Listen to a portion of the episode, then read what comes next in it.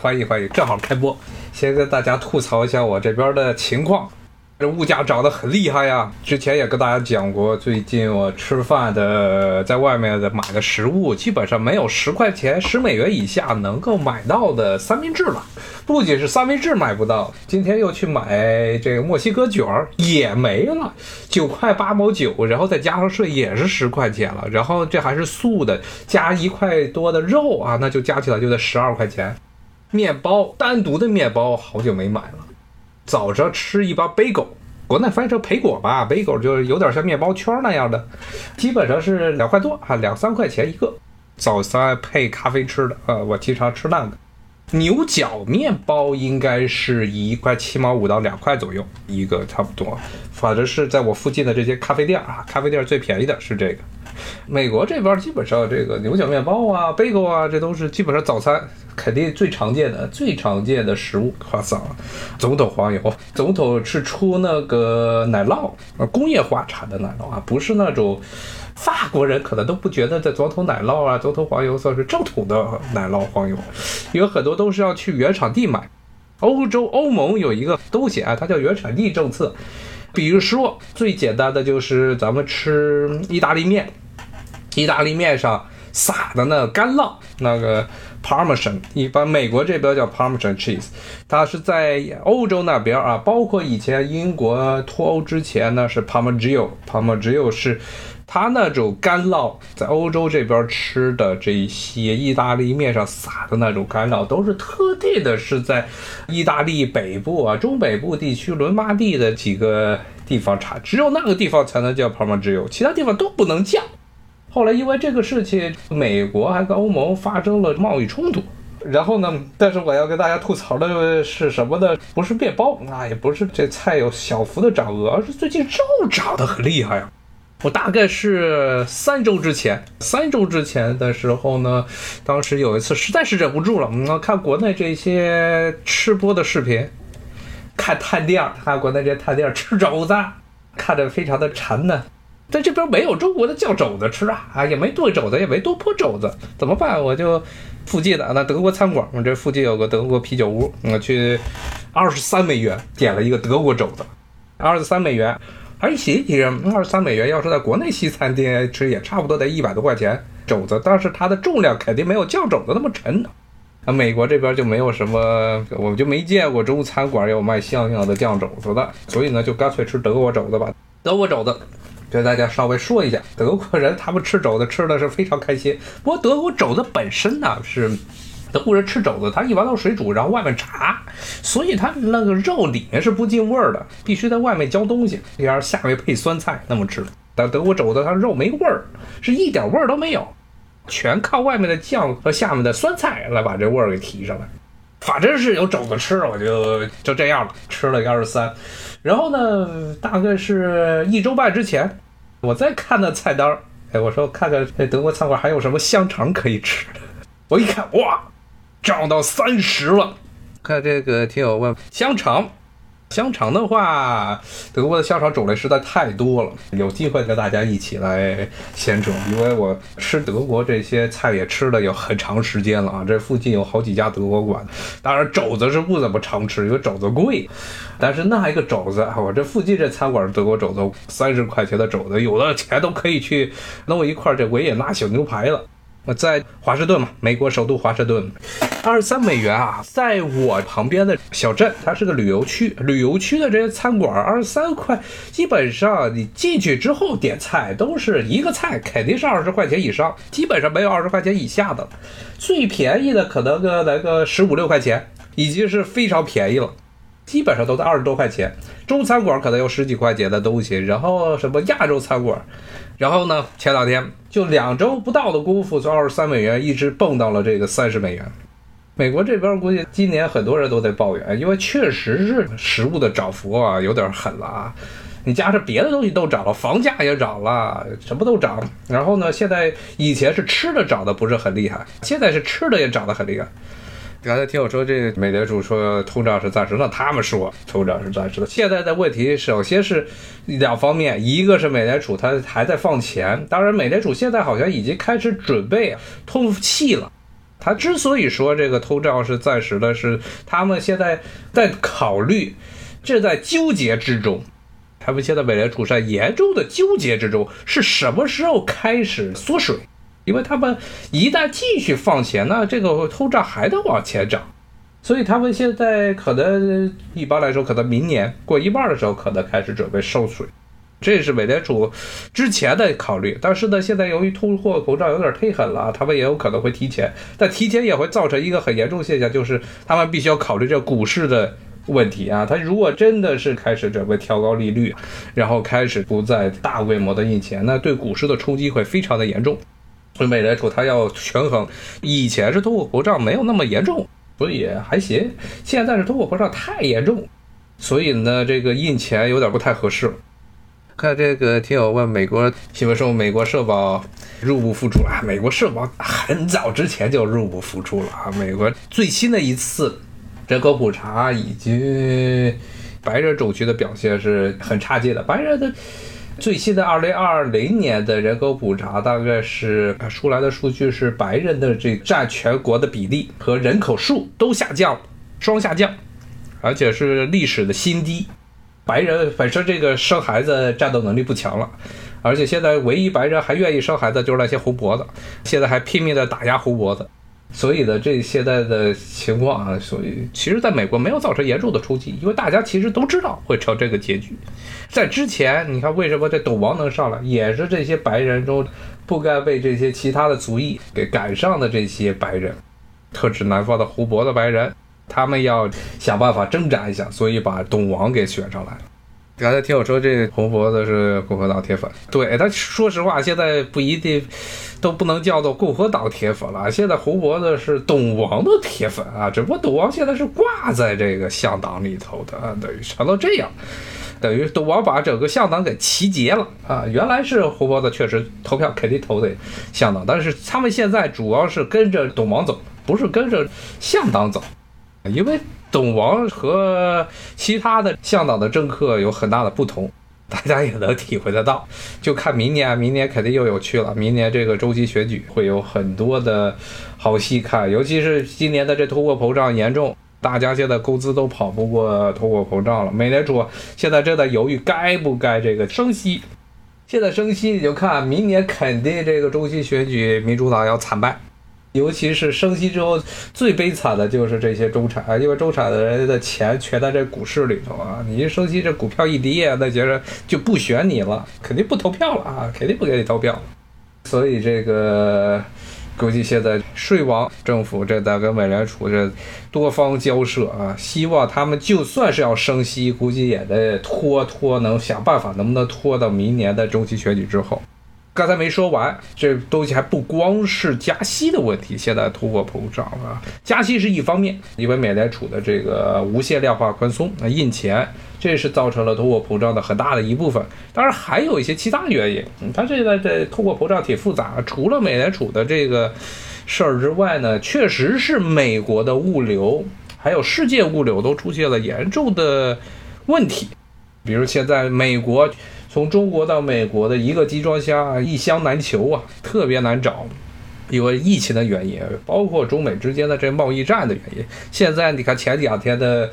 报道啊，这个美国的很多企业啊，尤其是跟中国有贸易、有密切贸易关系的企业，现在有点撑不住了啊，受不了了。去年还凑合。在疫情爆发之前，他们还能忍，反正最后的这些关税的负担，最后都是消费者来承担嘛。消费者如果能承担得起，他们就无所谓。但今年这情况是物流涨得太快了，一个集装箱贵的要命。只要不光是海外的物流出事儿，海外的物流出事儿，美国本土的物流也有问题。美国本土是什么问题啊？因为这疫情太严重了，他们这卡车司机也一波一波的歇菜。然后那些肉联厂什么的，一波一波的人都倒下了，而且呢，尤其是美国中西部主要的肉产区，主要的这农作物产区，中西部也是现在美国疫情最惨烈的地方啊。这些地方你就想想吧，在工厂中加工的一些工人，估计没两天就直接进 ICU 了。所以现在呢，这个是造成肉价，美国肉价为什么会涨这么快的原因，因为这个没有工人，没有司机了。所以现在是在全美都是普遍性的，而且是整个这个食品产业里的缺货断货现象非常严重。说到这还还真的是有些主食面包，主食面包一普通的面包啊，早上吃那种切片面包还能买得到，但很多稍微你要有点调点味儿的就就够呛了。比如说里面加一些这个西红柿干儿。这边喜欢晒西红柿的干儿，或者呢上面再加一些奶酪烤出来的这种 Gouda cheese 之类的，或者 Swiss cheese 上面烤点奶酪的那种面包，那现在就不好找了啊，现在不太好找。所以这个，因为这些奶制品还有一些蔬菜现在都出现了断货现象。这一次啊，这一次至少是进行从统计的来看，好像是南边南边比较糟糕，南边比较厉害，北边都已经轮了一圈了。最早是北边起来的嘛，然后现在呢是整个南边全部都成重灾区了，特别是这个两个人口大州啊，这个德州和佛州啊这两个地方现在都不太好。不光是德州、佛州，其他所有南部原来人们认为气候比较温暖，可能这个疫情不会太严重的这些南方各州，现在都一片全部遭殃。很多的州可能是感染率都是百分之三十到百分之五十以上。其实面包我吃的不多啊，一般吃的就早上吃的这种 bagel 之类的就没了。而且呢，很多咱们国内一般说的面包都是这种西式的面包，但是呢，你按照这边的说法，美国这边的说法，其实只要是拿淀粉做出来的这些一坨一坨的东西，发了酵没发酵的都可以叫面包。咱们一般说的面包，法式面包，还有切片的法式切片，长棍，包括呢那种什么黑麦面包啊，巨难吃的黑麦面包。呃，我也不知道为什么国内好像有一段时间也非常兴起吃这个黑面面包。黑面面包是特别难吃的一东西，这种东西是德国北部还有一些北欧的那些国家吃的。哎呦，那个味道实在是太难吃了。它是发酵，发了酵之后，它里边还加点谷物，然后酸不拉几的，除了酸没别的味儿，然后里面还弄了一堆的果仁儿，那是哑巴子，很贵，很难吃，一点面包的香味儿都没有。说实话，咱们国内的时候总觉得这面包好像就是西式的这些就是面包了，但其实呢，你要按照美国人第一，中国人吃的大饼，各种饼，烙饼、煎饼、馅饼，这其实都是面包啊，都可以称之为面包。啊，我吃过的像这边最好吃的面包，还真是说实话，大家可以看看这个，大家这个待的城市里有没有土耳其餐馆，土耳其的面包特别好吃，我前两天还吃了一个啊。外面是硬的，里面松软，而且有非常浓郁的这个麦香味儿。土耳其面包，看这个听友问，包子也是面包啊？包子就算是面包，夹馅面包，包子也是面包了。大家可以去找找啊，所在的城市啊，附近有没有土耳其餐馆？有土耳其餐馆，你进去问他们要一点这面包。他们如果是他们自己餐馆都现烤出来的面包啊，真的很好吃。它里面的这个，尤其是这些面包里的瓤儿，跟其他的这些典型欧洲的这些面包都不一样。其实不一定是土耳其啊，不一定是土耳其面包，包括巴尔干地区，什么塞尔维亚呀、保加利亚呀，包括希腊的一部分地区都吃那个东西，都吃那种面包。就看看周边有没有什么巴尔干国家的餐馆，然后呢？你进去就先要点面包吃，看他们的面包怎么样。刚才听我说这德国黑面包，这边黑面包好多也确实是都是当这个异域食品啊、健康食品来卖，但确实不好吃。然后土耳其烤肉，土耳其的烤肉基本上啊，要是在正统的土耳其餐馆中，那烤肉必然是夹着他们那个新鲜出炉的暖乎乎啊、热乎乎的面包吃。那些面包真的里面是软软的，外面是一层硬皮，特别香。夹着它，然后里面呢再加俩，再给你抹两大勺的一种软奶酪，没有这个发酵过的这种软奶酪，就只有纯粹的一些奶汁的香气，然后抹两勺在里头，然后再加点洋葱。土耳其面包里面可以吃出来没有果仁也没糖，不是那种甜面包，是主食面包。甜的面包的话没有啊，甜的面包的话，你要说土耳其人吃。甜的吃果仁多，他们有一个东西是极端不健康，他们也特别爱吃的，就是那个巴克拉瓦。巴克拉瓦那玩意儿，当餐后甜点，餐后甜点基本上都会来这么一个巴克拉瓦，是一种面食，然后里面是浇了很多的蜂蜜，撒了很多的果仁。这个东西是土耳其人基本上是当甜点，巴克拉瓦，巴克拉，中文我不太清楚是叫什么，应该巴克拉，估计就是巴克拉瓦，一种三角形的，一般是三角形的，外面是脆皮，然后呢，基本上上面是一层非常非常腻的蜂蜜，有的时候没蜂蜜，他拿糖浆替代，然后呢，里面是脆的啊，它不是不是糖，是一种甜品。它里面是面啊，它其实就是有点像咱们那种起酥那样，但是比起酥要脆得多，因为它那种巴克拉瓦用的那种面啊，它是一种希腊式的一种非常薄的薄皮儿，它把这个面啊不停的叠叠叠叠叠叠成很多层，给你这个捏成一个三角形，三角形之后呢，上面撒这个蜂蜜，然后撒这个果仁儿，把整个这东西其实扔到蜂蜜中去烤的。土耳其软糖是另外一个东西，也是挺齁嗓子的。我也吃，他们这边叫做土耳其的快乐，Turkish delight，Turkish delight，土耳其快乐啊。这个土耳其软糖这个东西，一般上他们都是就着咖啡吃。但是大家知道，这土耳其咖啡是那个带渣的咖啡，最早的在欧洲人还没有，土耳其是比欧洲其他地区要更早喝咖啡的这么一个国家。土耳其先开始喝咖啡，然后呢，把这个喝咖啡的习惯传到了欧洲其他地方。土耳其人自己喝咖啡是带着渣喝的啊，欧洲那些地方就把渣给滤掉了。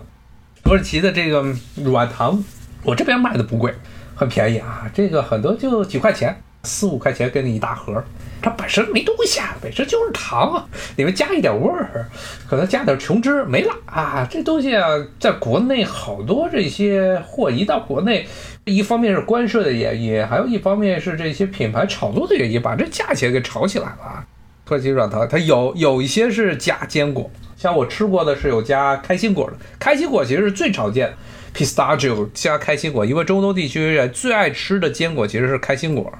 开心果，然后呢也有纯的，有的是里面是纯的，有的是加开心果。我最喜欢的是拿那个玫瑰水，玫瑰水泡的土耳其软糖，那个软糖非常好吃啊，因为吃到嘴里是一股玫瑰的香气。呃，美国现在兰州和红州在疫情方面没有什么差别，就像我待的这个地方，华盛顿周边地区是深蓝，那照样你看街上现在街上没人戴口罩，餐馆中也没人戴口罩，只有去超市的要求戴口罩，他们才戴口罩。街上没有人戴啊，其实是一个样。他们觉得这个打了疫苗无所谓了，有些人都打疫苗，打了疫苗现在都不怕哈。他们该出去造的出去造，所以呢是。表面上看着好像红州比兰州要糟，它实质上，无论是红蓝在对待疫情方面的这些人的这个态度，其实没有太大的区别。他们只不过是因为知道对方是红色或者对方是蓝色，故意要表现出啊自己是什么样，在疫情这立场上，有些学校是要求戴口罩。前不久，这个佛罗里达和德克萨斯这两个州下了命令。在学校内，公立学校内禁止学校公立学校要求学生戴口罩，不然的话，这些学校的这些经费就要被州政府可扣留，不给你发经费。如果你敢让这个学生戴口罩的话，而且呢，就算是这个红蓝州。在这个戴口罩，学校戴口罩方面，其实执行力度也非常的差。前不久，加州不就出了例子吗？这有一个加州有一个这个老师不戴口罩，然后他认为这新冠疫情没啥事儿，然后呢自己不戴口罩，然后自己患了新冠，患了新冠之后，把整个这学校里的一些学生，他全班的学生还有隔壁班学生全部都给这造吧了，全都染上了。这不是钱的问题，这是立场的问题，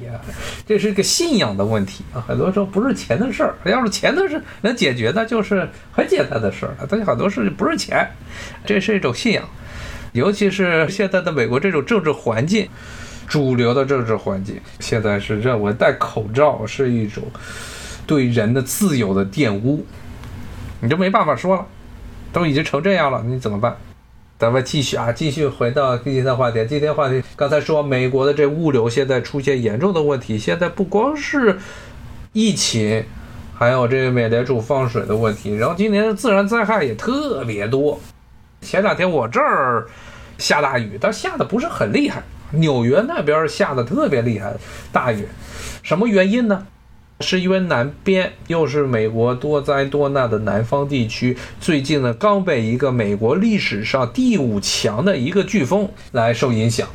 在西奥良那边肆虐，它的这些余威都已经刮到了美国东北部，纽约纽约市发大水，发了洪水，很多的这些地铁站啊都被淹了，防疫。不是一个纯粹的科学问题，防疫大部分时候都是一个政治问题。美国政客他你要提到啊，政府提到这个防疫的时候，他们想到的是我们能从这个防疫中能够获得什么，能获得什么样的资本。之后呢，再考虑是不是应该执行防疫。如果呢，真的是把这个防疫当做了一个公共事务、公益去做，政府应该的这个所谓的大众的公共福利来做的话，美国就不会出现像现在这样啊，毒品泛滥、艾滋病泛滥这些问题。比如说艾滋病泛滥，在开始的八十年代的时候，当时是很明显的政府的不作为，在刚刚出现这个苗头的时候，没有及时的进行防控，反而是天之任之。最后到了九十年代之后，就出现了艾滋病肆虐的情况。这政府没有作为，里根政府时代，把很多美国政府应该做的事情、应该的职责，这些功能全部都卸除了。卸除之后，说是要让私人企业起来做，但是让私人企业起来，私人觉得这个艾滋病这个东西还它还没有蔓延起来的时候，赚不了钱，他们也不愿意去干。现在好啊，这个艾滋病肆虐之后，大家开始开发艾滋病的药物。艾滋病的除了性传播之外呢，还有血液传播，然后毒品吸毒，共用针头。在很多比较穷的地方，他买不起针头，大家共用一个针头，出事儿了，然后就染病了。看这个听友问，美国缉毒总署啊，DEA 呀，它叫 DEA，缉毒总署。你要知道，美国的这个国家基本上消耗了、消费了全世界一半以上的毒品，都在美国。无论是这个南边的什么叫银新月，就是现在的哥伦比亚那一圈儿，还有就以前的所谓金三角，包括阿富汗那边的以前的这个所谓金新月那一带，很多毒品从全世界的这个所谓的毒品物流网，最后都是往美国走，各种途径。然后呢，现在呢，美国不仅是毒品消费的第一大国，同时也是毒品研发的第一大国。现在呢，因为海外来的毒品。美国本地这个因素啊，这不好种啊，一种这肯定会被缉毒署给抓的，所以都在做海外走，南美地区啊，什么亚洲地区去的毒品，这些都风险比较大，所以现在的一个趋势，很明显的趋势就是美国现在化学合成类的药品开始占据上风，这个东西很好弄，自己在家后院，只要你能买到这些物料，对，芬太尼。说到芬太尼，去年董王一直拿这说事儿。前几天这美国政府还拿这个当借口，说制裁中国、追捕中国的企业。但实质上呢，中国在前年的时候就已经控制芬太尼的原料向美国出口，因为以前没有想到这个东西会美国人进口之后会拿来去炼制毒品。中国开始已经搞出口管制了，但是美国的化学合成类的毒品的增长还是有增无减。主要的原因啊，是因为其实中国并不是这个美国进口这些所谓的化学合成类毒品的原材料的唯一的产地，而且也甚至不是最重要的产地。现在美国很多的自产，还有从墨西哥那边都找，有很多的渠道，不需要从中国这边进。而且毒品本身是一个一本万利的东西，它的这个 profit margin 太大，利润率太高。与其去从中国进，而且要冒风险，不如自产，或者呢去更加比较安全的这南美地区搞个地方生产。所以现在的情况是，美国化学类毒品这种比较廉价，相对来讲，然后呢制造工艺呢相对来说不是那么复杂，东西现在正在在美国泛滥肆虐。美墨边界很多地道，地道就是运毒品的，传统的鸦片以及合成类的毒品啊都是从地道运。要不然，美国为什么每年这么多偷渡的？好多偷渡的都是那些贩毒的黑帮组织把你弄过来。弄过来的时候，你要带毒品，利润实在太高了。因为美国人对于毒品的消费实在太大。回到刚才的话题，这个美国今年天气非常糟糕，来了一个比2005年卡特琳娜飓风还要大的这么一个季风埃达，这个季风刮到新奥尔良去了，一场大雨把整个美国东北部都给浇了。美国东北部，像我华盛顿所在这位置啊，和新奥尔良之间的差不多的距离啊，甚至从山东济南坐飞机飞到广州那么远，你可以想见这个飓风有多大。它是一个真的是一个大飓风，美国叫飓风，咱们国内叫做台风，两边的这个标准不是特别统一。它对于最强风速啊有不同的定义啊，但是呢，这个飓风是比中国一般常见的啊，常见在中国刮的这些台风，确实它的波及面积要大得多，所以南方又遭殃了。南方疫情严重，然后又加上这场水灾，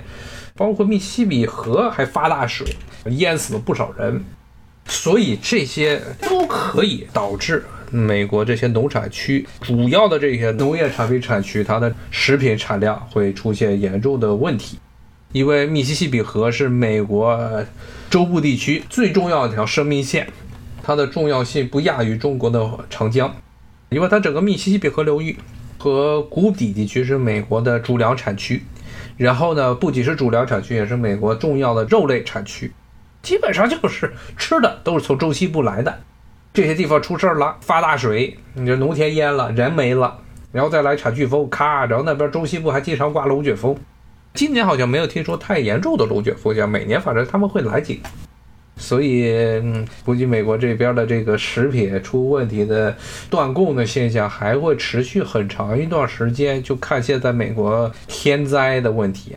之前节目也跟大家讲过，美国这个国家它的。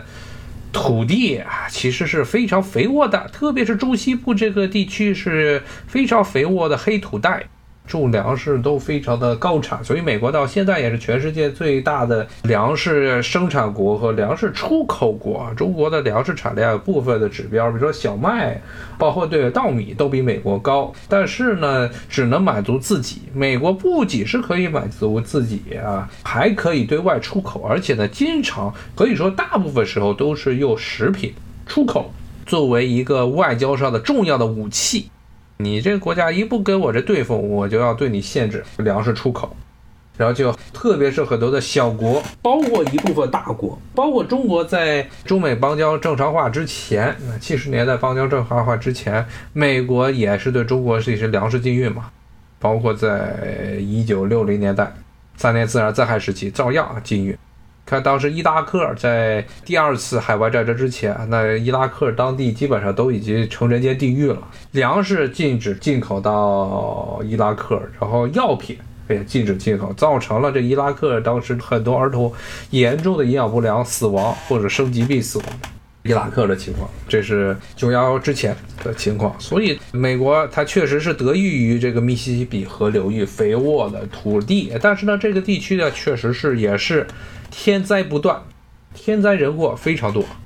那么这一次的情况，估计过两天这些好多地方，我不知道他们的肉产区啊，什么内布拉斯加呀、北达科他那一带这些重要的肉产区有没有遭殃？没有看见相关的报道。如果那些肉产区也遭殃的话，其实无所谓。像什么内布拉斯加呀这些地方，它产牛肉的地区，但是现在大部分牛都是吃的饲料，饲料都是来自于这玉米。美国是世界上第一大玉米产国，玉米的生产国，玉米的出口国。它玉米主要是用来做什么？美国人虽然主食也经常吃玉米，但大部分的玉米都是拿来做饲料用，然后喂牲畜。所以呢，你看美国南方这次遭殃的什么密西西比呀、密苏里、阿拉巴马都种大量的玉米的那些地方呢，现在遭殃之后啊，一方面人住院了，直接被洪水冲走了，被飓风给刮走了，这些局面造成了这些地方玉米如果减产，玉米减产的话，肯定会造成肉类的又继续往上升啊，肉类的价钱。哎呀，这下半年估计也不太好过。看看这个，我今天这提出来的这肘子肘子指数。再过上一段时间，我看看大家德国餐馆的肘子会会涨到什么的程度。我现在是看多，看好它继续往上涨。前几天的二十三美元一路飙升到了现在的三十美元，看看过几天能不能涨到三十五或者四十美元。涨到那个时候，这肘子就真的是谁都吃不起了。好，谢谢大家，咱们不见不散，再继续聊，谢谢，拜拜。